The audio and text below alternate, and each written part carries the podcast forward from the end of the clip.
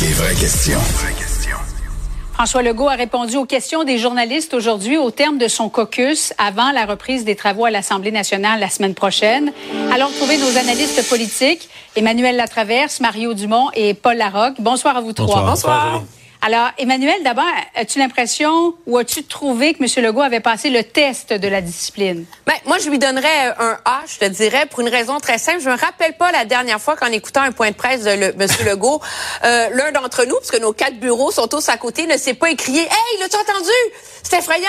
Qu'est-ce qu'il vient de dire? » Alors là, cette, cette fois-ci, nous étions tous sagement assis à notre bureau en train de prendre des notes sans passer de commentaires. Un point de presse où il n'y a pas de surprise, c'est un, un, point de presse discipliné. Mais là, on va, on va l'avouer, c'est plate pour nous autres.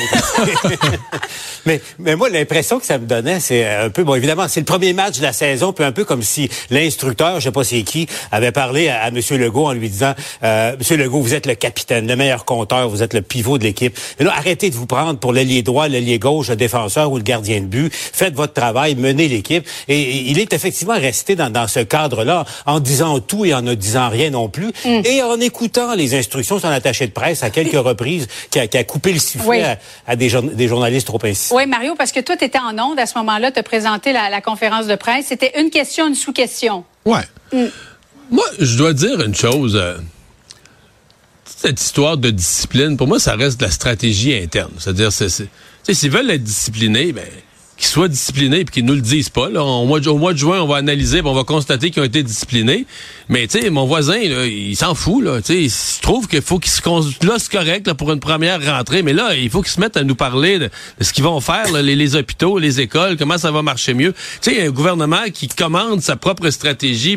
Moi, ça me laisse un peu euh, sur mon appétit. Je m'attends à ce que mon gouvernement, notre gouvernement nous parle de nous, là, nos écoles, notre économie, ce qui marche, ce qui marche pas, ce qu'ils vont faire de mieux. Ce que je retiens d'aujourd'hui, moi, le gros sujet qu'on a peut-être même nous sous-estimé, qui s'en vient, puis qui va peut-être être source d'affrontement syndical encore, mais hyper important pour l'économie, c'est la réforme de la construction. Mettez ça dans votre carnet pour les prochaines semaines. Si je retiens une chose de François Legault, il a parlé d'actions concrètes, c'est celle-là. Là. Paul? Le prochain ministre qui, aura beaucoup de chaleur sur ses épaules, c'est euh, Jean Boulet. On a vu déjà cette semaine le monde syndical préparer déjà la, la, la riposte à ce projet de loi. Là, M. Legault a, a, dit que le projet de loi qui va réformer toute l'industrie va être déposé, en, puis une symbolique là-dedans, en début de session dès, euh, dès, dès, la semaine prochaine. Oui, Emmanuel, il a dit, euh, M. Legault, le statu quo n'est pas acceptable. Ben oui, parce que c'est peut-être le seul enjeu où il y a une pénurie de main-d'œuvre où le gouvernement voit venir les coûts. Euh, il a été pris de court sur la pénurie d'infirmières, il est pris de court sur la pénurie de profs, il est pris de court en général. il a nié la pénurie de main-d'œuvre pendant des années. Là, il y a Hydro-Québec qui vient frapper à la porte. Il va avoir besoin de 35 000 travailleurs. Il faut construire plus de maisons. Il faut refaire les infrastructures euh, euh, institutionnelles. À un moment le gouvernement dit, ben c'est vrai que ça nous prend plus de construction. On peut pas en inventer là des, contra des contracteurs puis du monde. Ça veut dire assouplir le réseau de la construction. C'est pas rien quand même. S'il y arrive, ça baisserait le nombre d'heures travaillées, on dit, de 10 C'est l'équivalent d'être capable de construire 25 écoles de plus par année.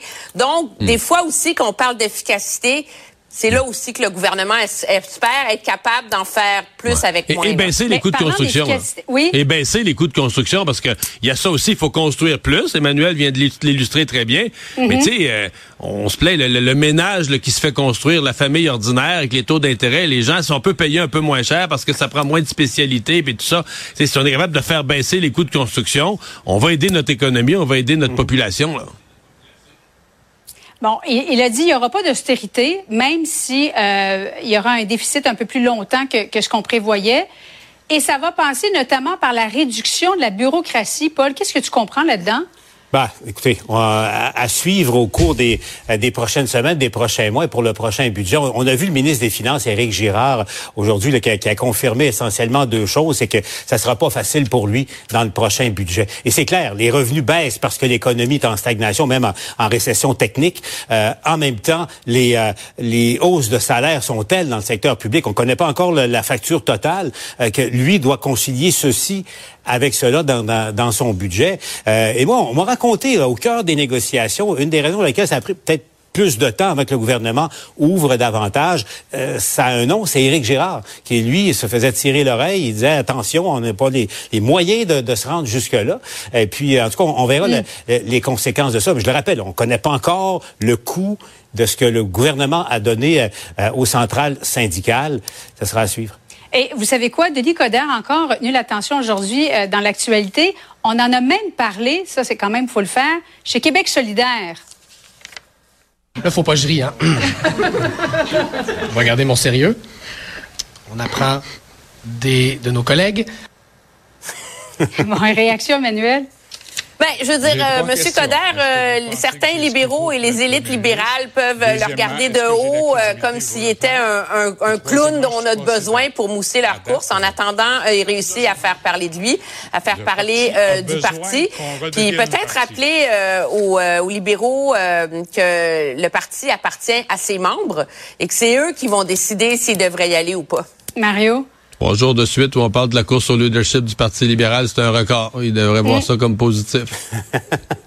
Euh, et lorsqu'il va recevoir sa carte de membre, Paul, il va pouvoir officiellement euh, se mettre dans la liste de ceux qui veulent se présenter dans la course à la direction? Oui, parce qu'il n'est plus membre depuis 2010. On pensait que euh, la marche de Nicodère vers la direction du Parti libéral passait avant Compostelle, passait par Drummondville en fin de semaine. Non, euh, demain, il va devoir passer au quartier général du Parti libéral pour signer sa, sa, carte de membre. Un, petit oubli de sa part, disons. Ah, Jean Charest non plus, n'avait pas sa carte du Parti conservateur. C'est vrai. Pendant qu'il pensait, là, alors il n'est pas le premier à qui ça arrive. OK, donc, Denis Coderre puis Jean Charest, même combat. On n'aurait pas dit ça, hein? même parti.